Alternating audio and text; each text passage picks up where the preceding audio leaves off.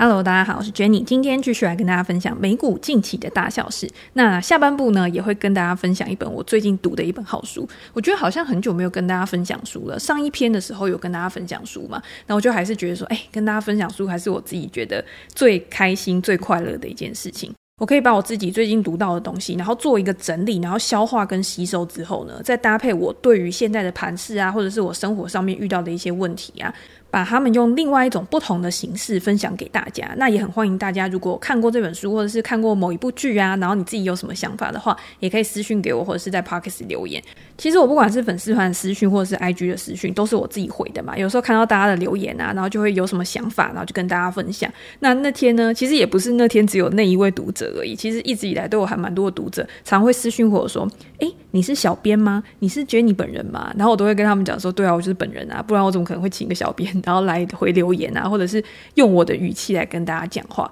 反正就很欢迎大家有任何的问题都可以私讯给我啦，或者是一些生活上面的一些有趣的事情啊，其实大家都不用太害羞。像我自己遇到什么问题啊，我也会秉持着万事问脸书这一招。诶，追剧好像已经没有看到什么好看的片了，然后就问大家说有什么好看的片，然后就如雪片飞来很多。大家看了觉得很好看的剧，我就省了很多 Google 的时间嘛。好，那上个礼拜呢，最重要的一件事情，我觉得对大家来说，应该就是抢 iPhone、抢手机嘛。Apple 前阵子发表会的时候呢，那个时候我就已经决定说，好，我今年就是一定要换手机，因为我觉得我手机已经用了蛮久的。它现在有一些新的功能，譬如说它有一个电影模式吧，然后电影模式如果去摄影的话，其实应该是很好用的一个功能。我在网络上也看到很多人分享，都说这个功能真的是非常的实用。那我本身呢，其实是一个完全不自拍的人，就是我很少很少自拍，我的手机里面都是工作的照片啊，或者是一些我可能要传给厂商啊、客户的一些照片。所以我自己的照片是非常非常少的。那因为有的时候要跟大家分享生活嘛，所以出去的时候呢，我就会想到，然后我就会跟杰哥或者是跟我出去的朋友讲说，哎，帮我拍一张照片，然后我就可以发在粉丝团或者是发在 IG 的 Story 上面跟大家分享。不然的话，其实我平常是非常少拍照片。但是我未来也会想说，哎，我可以拍一些影片啊，或者是真的有一些生活上面的一些有趣的东西可以跟大家分享。所以换一只手机呢，之后搞不好就可以更频繁的来更新影片这个东西。好，这只是我初步的一个构想嘛。那我那时候呢，五十分的时候我就坐在电脑前面想说，好，我等下就要赶快抢手机。可是到八点的时候，Apple 网站是我觉得应该不是挂掉吧？他就说我们现在正在更新当中嘛，就是还没有开卖。可是那时候已经八点了，我就一直按重新整理。我就想说是不是我电脑网速太慢，然后一直按重新整理，终于可以了，然后就赶快定了我自己想要的规格啊跟颜色，很满足的呢。到粉丝团跟大家分享说，哎，买了一个新手机，然后也提醒大家说，如果想要买手机的，可以赶赶快上去抢，看可不可以拿到第一批这样子。结果真的也还蛮多读者或者是。蛮多听众在下面就亮出他们自己的一个单号，我觉得是还蛮有趣的一个体验啊，然后造成还蛮大的一个回响了。好，那至少基本上呢，目前看起来 iPhone 的需求还是非常的旺盛。在这种通膨非常的高涨的一个情况之下呢，因为这次 iPhone 它没有涨价嘛，所以也导致了大家换手机的欲望，我觉得是比之前还要强烈的。就有看到一个报道，他说全球的 iPhone 用户啊，大概是有十亿个。那这十亿个人里面呢，有二点四亿，平均有三点五年是没有换手机的。有可能是他们觉得之前的升级啊，或之前的功能没有到非常吸引他们，非换不可。那这一次呢，其实因为改版的幅度看起来是有比较大的，所以就有吸引的比较多的人想要去换手机。那这次有哪一些不一样呢？我觉得在 Pro 系列的地方，我觉得比较吸引到大家可能就是动态岛嘛。我看动态岛大家的一个好评不断。相比于之前 Android 的手机呢，虽然说动态岛它还是有一个黑黑的，它是用软体的方式去把那个地方遮住。但是至少它是有一个蛮大的进步，荧幕的空间有变大嘛，然后也是一个噱头，让大家觉得说，哎，我好像有换手机，然后就是比较潮这样子。那在处理器上面呢，Pro 系列的话，它也是用 A 十六的处理器，四纳米的一个技术，所以这种有感的升级呢，我觉得是一个动力推动大家直接就是直上比较高阶的一个机款。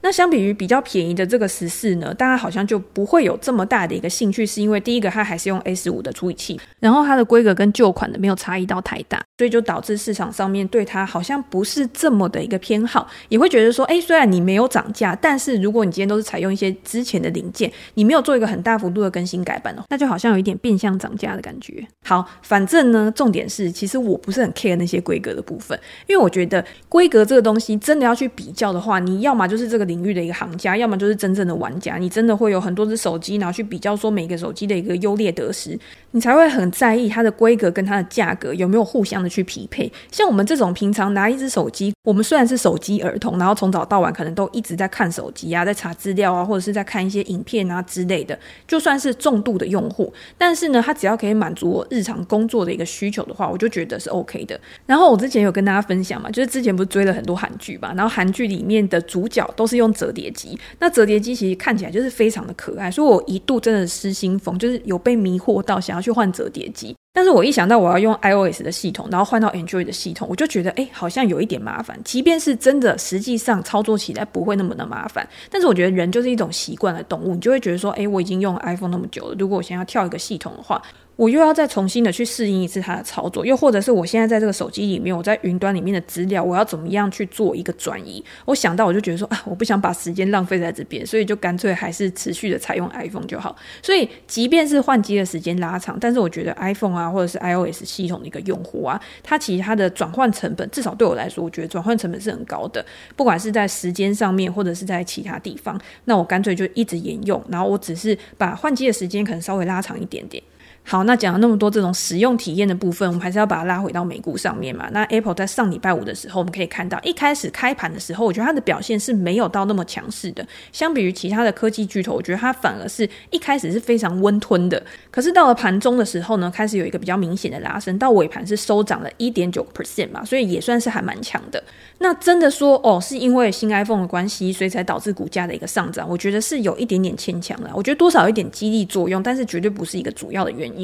因为你可以。看到像 Tesla 啊、Google 啊、Amazon 啊这些公司，其实在过去这个礼拜都有一个还蛮明显的上涨了。那 iPhone 卖的好呢，当然对于公司来说一定是有很大的帮助的。虽然我们现在都会说 Apple 未来成长性可能都是建立在服务上面，尤其是服务可以去拉高它的一个毛利，同时去拉高它的一个获利能力，让 Apple 可以持续的去垫高它的每股盈余。那你每股盈余垫高之后，自然就显现在你的估值上面。可是呢，iPhone 目前还是占它百分之五十的一个营收嘛，所以如果今天我们把 iPhone 或者是其他的一些穿戴式装置，就当做是一个载具好了。一个人他可以拥有一只手表，一个人他可以拥有一只手机。可是他透过这个载具，他去做的一个订阅服务，其实可以有非常多个的。所以手机卖得好，一定对他未来来说，也是一个非常大的一个注意。那在礼拜五就是大家抢购的一个风潮之后呢，也有一些分析师蛮看好它未来可能 Q 三啊、Q 四啊的一个表现。我是觉得，如果今天 Apple 真的可以像这些分析师讲的，就是在 Q 三、Q 四呢可以有一个很好的表现的话，我觉得大盘一定就不会太差，因为它目前就是市值最大的一家公司嘛。如果今天整个市场的一个消费啊，或者整个市场的一个状况都很不错的话，Apple 它带头冲，那其他的公司表现一定也不可能太烂。好，那我们再换到整个大盘，就是整个市场上礼拜的一个表现。上个礼拜一美股是休市的嘛，所以整个礼拜呢只有四个交易日，可这四个交易日不得了哦，迎来了一个非常大的一个反弹。S&P 500指数整个礼拜上涨了三点七个 percent，它等于是把前一个礼拜的跌幅都把它涨回来了。那我们可以看到，就是在之前、之前、之前连续涨四个礼拜之后呢，又连续下跌了三个礼拜，然后在下跌三个礼拜之后呢，又迎来了一个蛮大幅度的反弹。道琼工业指数呢，整个礼拜也是上涨了二点九个 percent，纳斯达克指数表现的是最强势的，上涨了四点一个 percent。好，那我们看整个市场有什么变化吗？我们今天只看到大盘一直不断的在上下震荡，它的行情其实非常的难以琢磨，一下涨一下跌的。可是有一个东西是没有变的，就是联准会它的一个态度是没有改变的。鲍威尔出来讲话，或者是其他的联总会官员出来讲话，都已经告诉我们说，九月升息三码几率是很高的。那下个礼拜呢，还有消费者物价指数会公布嘛？我觉得整个市场是在预期说，消费者物价指数可能会有一个趋缓的一个状况，那就有可能会去造成联总会他们的一个态度会有一个比较明显的软化。可是我自己会觉得，现在整个大趋势的方向是没有改变的。如果只是因为一两个数据，然后就造成联总会官员他们态度的一个大转向的话，我觉得对于整个市场来说不一定是很好的事情。毕竟现在可能俄乌战争它又开始有一个明显的一个升温，然后欧洲的通膨也处在一个高档，导致欧洲央行在上个礼拜的时候升息三码。就是要去抑制通膨，而且他们也告诉我们说，在这样子激烈的升息之下，未来还有可能在持续的加息，那也有可能会对经济造成一定程度的一个冲击。所以我觉得大方向现在是还没有改变的，在没有到非常非常明确或者是已经明确的趋势反转的一个情况之下，我觉得大家手上是可以有部位。就像我上个礼拜有跟大家分享，你手上当然是可以有部位的，在这个时间点你全部空手，或者是把你手上亏损的股票卖掉，其实有的时候刚好是卖在阿呆股，可是你要去衡量说你整投资组合里面，这些公司它是属于那种比较稳健型，它具有一定时间的一个记录，可以去告诉我们说，哦，它终究会回到它原本应该走的轨道，它终究会均值回归，还是它的不确定性是很大，它的波动是很大的。它在过去就是处在一个估值非常高估的一个阶段，那在现在如果持续升息的一个情况之下，会不会导致它的估值还持续有些下探？那就算它今天估值下探好了，它的基本面，它未来的一个发展有没有办法去支撑它重新的回到上涨轨道，或者是至少支撑它度过这一段难关？我觉得这个是大家要去关注的东西。那其实，在上个礼拜呢，也有一些公司公布他们的财报嘛。我觉得就成长股来讲的话，大家可以看到。在这种资安成长股上面，它的表现还是比较好的。上礼拜公布财报的 Zscaler ZS，它这家公司呢，它在财报公布之后上涨了二十个 percent 以上吧。那 ZS 其实已经算是资安股里面比较晚公布财报。之前像 CrowdStrike 或者是其他相关的公司，他们在公布财报之后呢，几乎都是优于预期的，股价呢也有往上涨。但是在中间这一个大盘波动的时间呢，当然还是有往下拉回嘛。但是我觉得整体来看呢，我觉得资安的需求就如他们管理层所讲的，一直是持续存在，而且这东西是没有办法说，我今天去买这个服务之后呢，我中间突然因为景气不好，或者是突然发生了什么事情，我就直接把它中断。它在转换成本上上面呢，我觉得也是相对比较高的。那大家可以去注意这个板块。如果大家有兴趣的话，我在我的 PressPlay 专栏也有相关的公司的介绍跟相关的 ETF 可以跟大家做分享。有兴趣的听众呢，我会把链接放在资讯栏，大家可以点来看一下。那另外呢，还有另外一家就是 Asana，就是工作协作软体的这个云端服务商，在之前呢，像 Monday 或者是像呃 Smartsheet，他们其实也都有公布财报，其实也都表现的还不错。那这些公司呢，在之前其实下跌的幅度也是很大。那我自己还蛮看看好这一类的公司的原因，是因为我觉得他们在下跌之后呢，在他们最新的财报里面，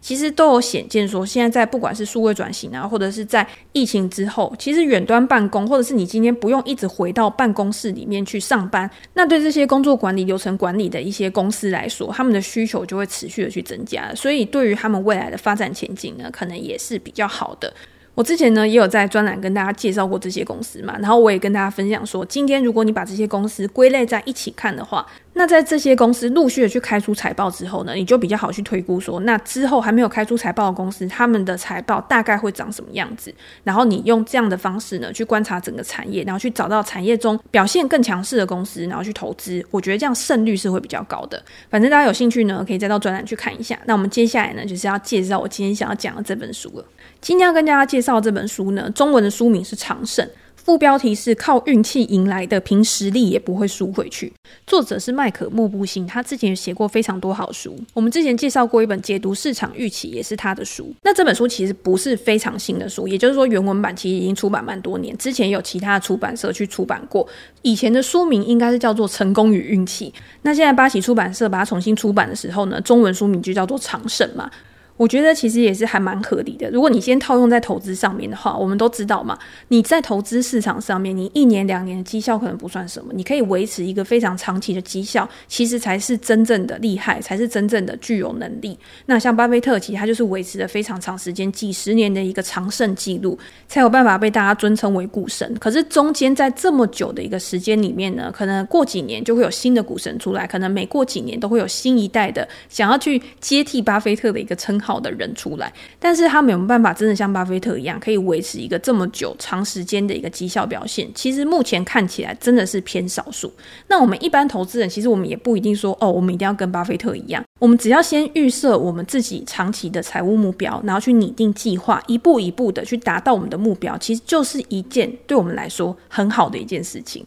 这样的一个过程呢，在之前我们分享过很多书，也有跟大家分享，你要怎么样去设定你的目标，怎么样去了解你自己，在去达到目标的过程当中呢，你还有采用哪些工具？那工具呢，可能就是一些我们选股的书啊，或者是一些投资哲学的书，这些东西呢，都可以帮助你去增加你的一个能力圈，去扩展你的一个知识。只要我们知道哪一些东西是真的适合我们的，而且可以循序渐进、按部就班前进，其实就是一个很好去达到我们财务目标的一个过程。可是我会觉得说，在这个过程里面，其实会有很多意外的插曲嘛。这个时候，《长胜》这本书呢，它就扮演了一个非常重要的一个角色。这本书的重点是在告诉我们说，很多事不只是投资，可能在工作上面，在人生上面，我们都是处在一条很重要的光谱上面。这个光谱决定了我们多快可以达到我们的目标，有没有可能。能可以达到我们的目标，还是我们有可能会失败？这条光谱呢，一边是能力，那另外一边呢就是运气。大家会觉得说，诶，能力跟运气这两个东西跟投资或跟我的人生有什么样的关系？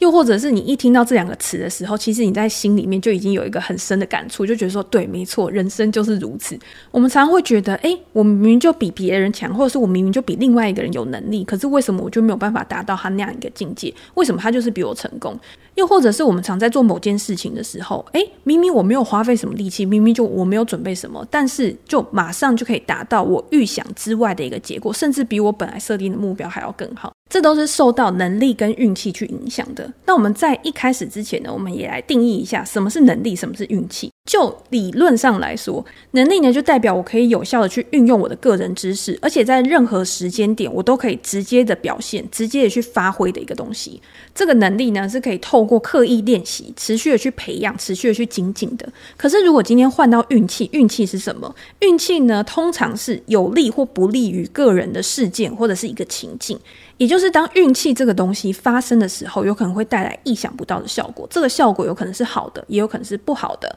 它是比较随机性的。不是你想要的时候，就像能力一样，随时都可以展现，而是总是不定时的在我们身边发生。所以，当能力跟运气它综合在一起的时候，譬如说，当我们考试啊，或者是当我们在比赛的时候，我可能已经有一个非常万全的准备，我可能该看的东西都看了。可是到了考场之后，到了比赛的地方之后呢，刚好考出来的东西我就是没有念到，或是刚好今天可能我今天在赛跑的时候呢，可能我就是逆风嘛，可可能遭遇了比较大的一个状况，又或者是突然有一颗球飞过来，那我就踩到球跌倒之类的，这些都是你没有办法在事前就已经做好预期的东西，那也会导致了这这件事最后发展成什么样的一个结果。好，那我们大概知道了能力跟运气的差别之后，我们可以再回到这本书里面。这本书我觉得读起来非常有趣的一个原因，就是因为它里面采用了非常非常多的例子，其中还有讲到非常多跟运动相关的例子，运动的赛事比赛啊，不同的运动，比如说网球、棒球、篮球，甚至是我常常提到的 F1 赛车，里面没有提，但是我自己会觉得把它联想在一起。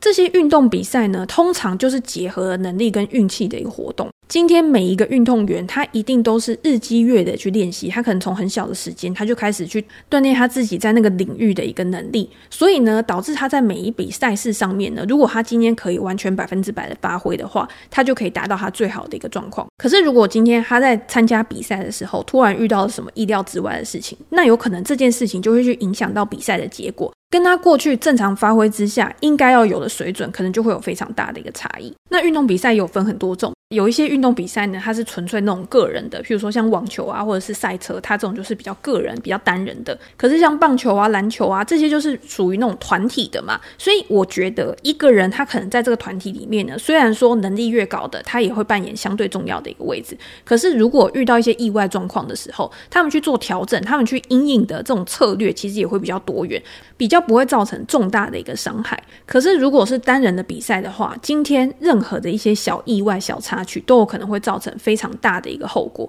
好，假设我今天可能打网球的时候呢，突然身体有点不舒服，那我是不是就要退赛？那退赛之后，我的积分可能就没有了。所以我觉得在这种单人比赛上面呢、啊，能力跟运气其实都扮演非常重要的一个角色。而且当你的能力越高，当你已经达到了四强，当你已经在大满贯的这个殿堂上面已经达到了前几的时候，那这个能力其实大家都已经是差不多了。左右这个胜败的可能就是运气，那这个时候呢，又不能不提到运气在这个比赛里面扮演的一个重要性。反正只要你知道能力跟运气两个东西呢，其实有的时候它是一个非常嗯、互相拉扯、互补的一个东西，在很多事情上面呢就不会那么的执着。我觉得你反而可以更坦然的去面对这件事情。好，那为什么很多书里面呢都很喜欢用运动比赛去讨论跟运气啊、跟能力相关的东西？是因为它可以用一些比较客观的数据，他们可以用。过去的记录呢，去告诉我们说，哦，今天这个结果呢，比较有可能是因为运气造成的，还是比较有可能是因为能力造成的。如果我们可以借由这样的方式呢，去找到一些因果关系的话，有可能就可以在未来去提升我们的策略，提升我们的优化，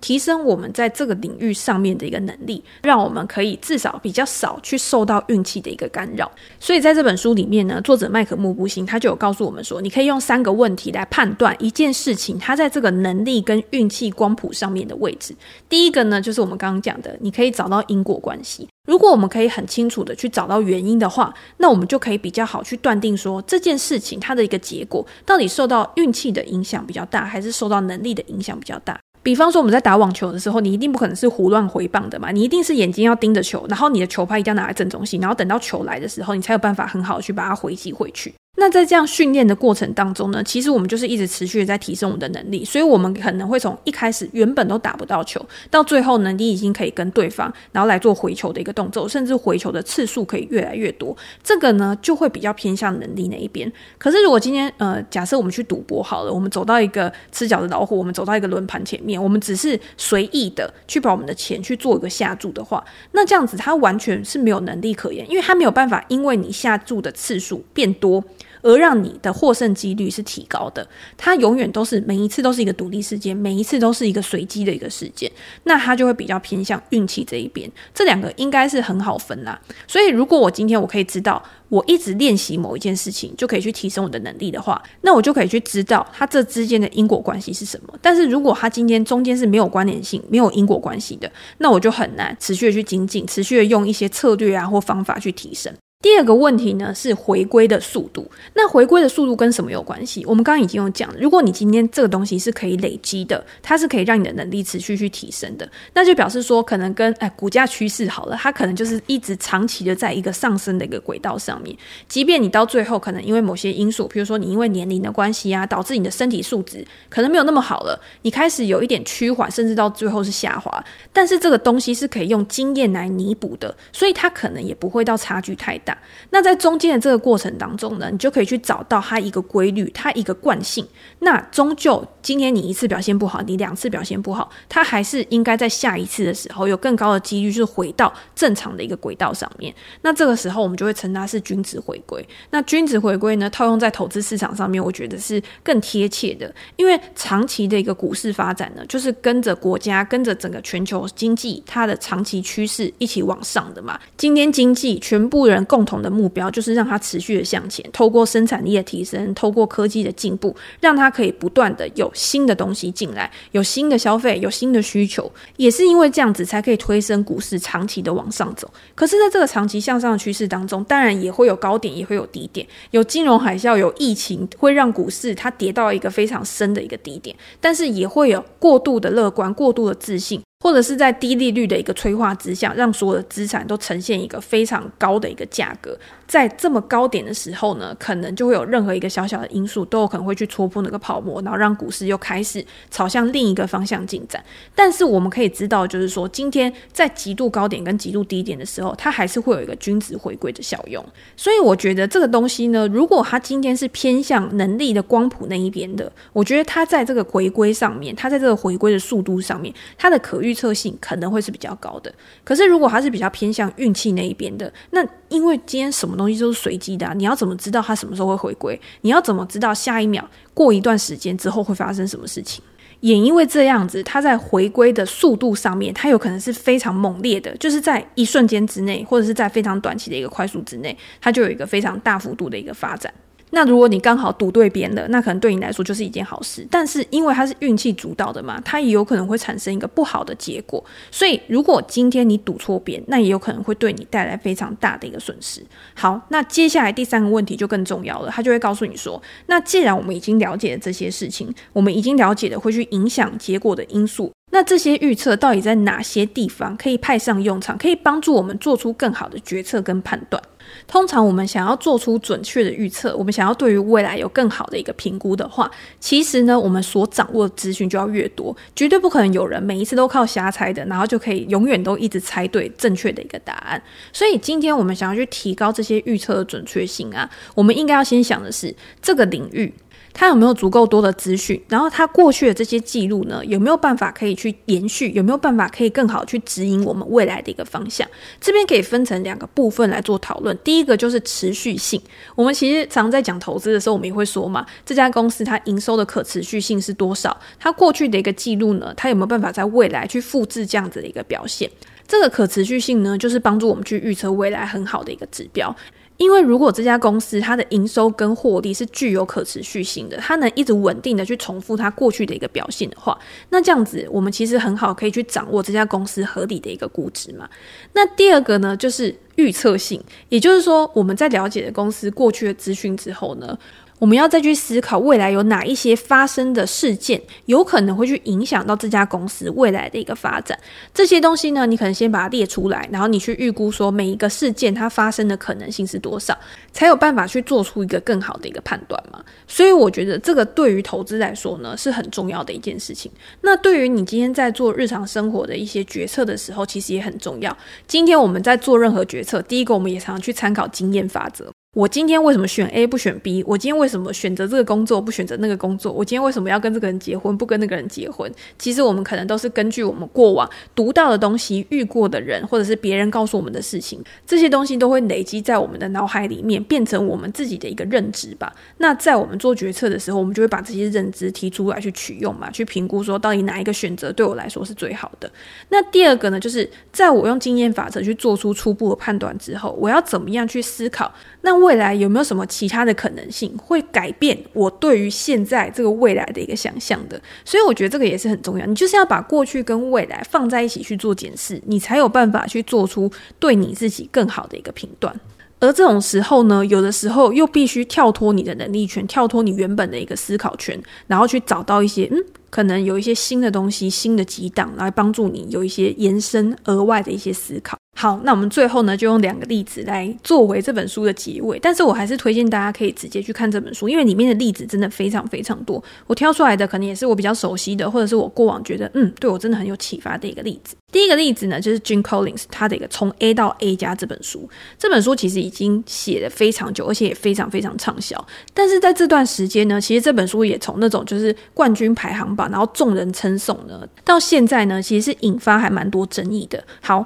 从 A 到 A 加这本书呢，其实是柯林斯他跟他的团队去分析了上千家公司之后，他去找到了十一家，就是真的从 A 到 A 加的公司，去告诉我们说，这几家公司它到底具备哪一些特质，可以让它这么的卓越，这么的成功。这些成功的方法有哪一些，让日后的经理人呢可以遵循这些方法，也可以打造一家从 A 到 A 加的公司。好，那这本书的内容呢，其实我自己看了之后，我还是觉得很受用。虽然说里面很多公司到现在，在它可能不是存在在市场上面，又或者是它现在就算存在在市场上面，它的表现也没有当初讲的这么好的原因到底是什么？所以很多人就开始去质疑啦，就说你今天可能是因为样本数不足啊。当初在挑选这些公司的时候呢，你就已经只找出赢家了，你只针对这些成功的公司去做分析，那是不是就陷入一种生存者偏误？即便是现在的人去采用里面书里面讲的这些方式，他也不一定可以真的达到成功。但是我自己当初看完从 A 到 A 加这本书的时候，其实我会觉得对我是很有启发的。当然，里面书里面的例子可能有很多公司，它现在可能不是真的很 A 加的公司，但是这反而告诉我们一件很重要的事情，就是商业的世界本来就不可能是一成不变的。今天这些成功的公司，它总会有继任者的问题。譬如说，他新上来的领导人如果没有一直重复着从 A 到 A 加里面所说的一些成功模式的话，那有可能就会造成这家公司它陷入到瓶颈，它可能没有办法再重新打造自己的第二曲线。我觉得每家公司它都会有它自己的一个成长曲线。那从 A 到 A 加里面呢，它里面就强调了飞轮效应是非常重要的一件事情。就像亚马逊，它其实也是在采用飞轮去壮大它自己的一个能力圈，跟它自己的竞争优势。每一家公司呢，我觉得都有它自己的成长曲线，而且它都一直要打造自己的一个飞轮。这个飞轮它之所以可以持续的让公司向前、持续转动跟创新的原因，就是因为领导者知道他的一个策略是需要不断去调整的，而不是今天我只要制定了一套策略之后就可以一直不断的用下去。那我们也可以看到，现在很多成功的公司，不管是科技巨头啊，或者是一些小型的公司，它想要去力争上游，它想要去扩大它自己的市占率，它其实也都是在采用这样子的一个策略，就是我找到一个地方，可以让我去发挥我最大的一个价值。我觉得不只是亚马逊啊，譬如说像微软好了，微软它其实在过去二零一七年之前，大家也都还认为说微软就是一个成熟股，它已经不懂得创新。可是，在纳德拉就是新的 CEO 上任之后，他把它着重在云端，他把它做一个很重大的转型，他把他们自自己的目标，他们飞轮的中心可能改变到了其他的位置上面，也带领微软又重新变成一个 A 加公司嘛。所以这也是我认为，就是如果今天想要采用从 A 到 A 加的策略的话，公司它原本要有的能力一定要是非常强的。你要不断的去精进，你要不断的去做研发、去做创新、去巩固你自己的一个竞争优势。但是在同一个时间，你又要不断的去试错，你要不断的去尝试新的东西。这些东西呢，可能就需要一些运气。这些运气如果可以去结合你的能力的话，有可能就会为你在未来又重新打开一个大门。那这个也是我认为，在未来，如果今天大家真的要去找到下一只成长股、下一只标股的话，它一定是要具备这种又有能力，然后又具有创新精神的公司。好，那这个例子呢，当然就是我跟作者有一点点感受不一样的地方。可是接下来这一个例子呢，就是我跟作者都非常的有一致，然后非常有共识。我觉得大家如果听到的话，也会觉得说啊，原来就是他，那就是魔球嘛。大家如果没有看过《魔球》这本书的话，应该有看过《魔球》的电影，因为是布莱德彼特演的嘛，所以大家看到颜值，应该就直接可以看下去。那《魔球》这本书在讲什么呢？这本书呢，就是在讲过去 MLB 美国职棒运动家队，他如何利用这种呃，可能不是传统。的一种选秀方式，不是用传统这种靠直觉找到下一个明星的方式来经营他自己的球队，而是这个经理比利比恩呢，他是属于数据派的，他透过数据的收集、分析跟评估，去找到去组成一支 CP 值非常高的球队，而且也打出了非常好的一个成绩。他在书里面呢，因为魔球的作者是麦可·路易斯嘛，路易斯写过非常非常多、非常畅销而且又非常精彩的好书。他在书里面呢，就有去讨论，就是跟大家分享说，运动家队到底是怎么找到这些价格被低估，可是却拥有非常好的实力的球员。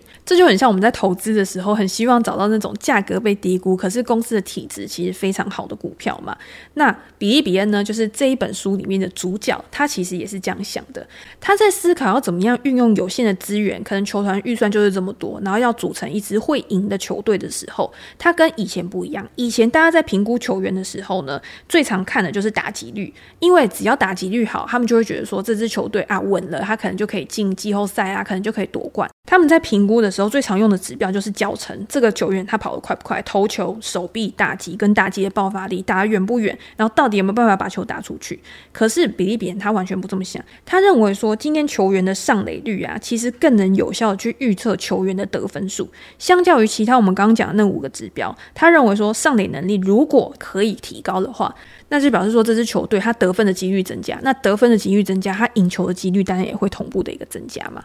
在这样子的一个前提之下呢，他们第一个看的是上垒率，然后他们也会用一种修正过的指数，叫做整体攻击指数。这个指数呢，是包括你的上垒率跟你长打率的总和。这个数字越高呢，就代表说这个球员他可以贡献的程度也是越高的。而且他们也是确实用这样子的方法呢，去创造了当时运动家所创造的一个传奇记录。好，那为什么比利比人他想要采用这样子的方法？他为什么要反传统？的原因是因为他认为说，大部分的人都认为自己的经验是具有代表性的。很多的球探他可能会觉得说，诶，我过去这么长时间的一个看人的记录，我吃过盐比你吃过米还多，我怎么可能会看错？我一定可以找到下一个巨炮，我一定可以找到下一个明星。可是呢，这种事情有可能你真的找到了，但是有。可能你也会为了这个明星多花了很多冤枉的钱。以投资的术语来讲呢，就是即便它是一家好公司，可是你也用太贵的价格去购买，那未来它可以为你带来的贡献，可能就不会像你想的这么大嘛。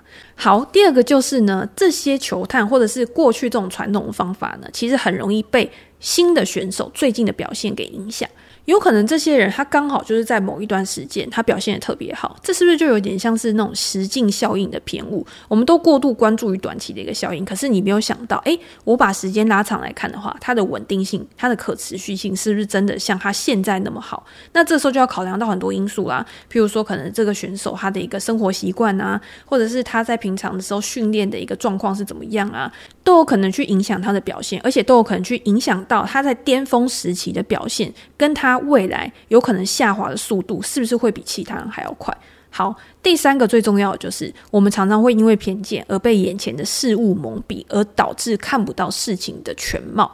也就是说，在人性上面，在我们的情绪上面，今天。毕竟运动是一个人跟人之间的一个互动嘛。今天这个东西有没有会去影响到你的决策？如果我透过客观数据的一个辅佐的话，有没有可能可以帮助我们去做出更好的一个判断？这个都是在我们做决策的时候，或者是我们在能力跟运气之间的互相交错影响下，会去改变这个结果的东西。那当然，如果你今天可以运用的很好的话，你当然可以创造你预想到的一个结果。但是如果你今天运用不好的话，有可能就是背道而驰。有可能就会造成不理想的一个后果。好，我们在讲完这个故事之后呢，我觉得啦，即便是比利比恩跟运动家队这个故事呢，是比较偏向这种，诶，可能能力跟运气综合之下的一个结果。可是我们也要知道，就是运气在这个里面一定扮演着功不可没的角色。运动家队之所以可以创造出这么一个。被人传颂的一个美好故事，其实我觉得里面它运气的成分绝对也不会太少。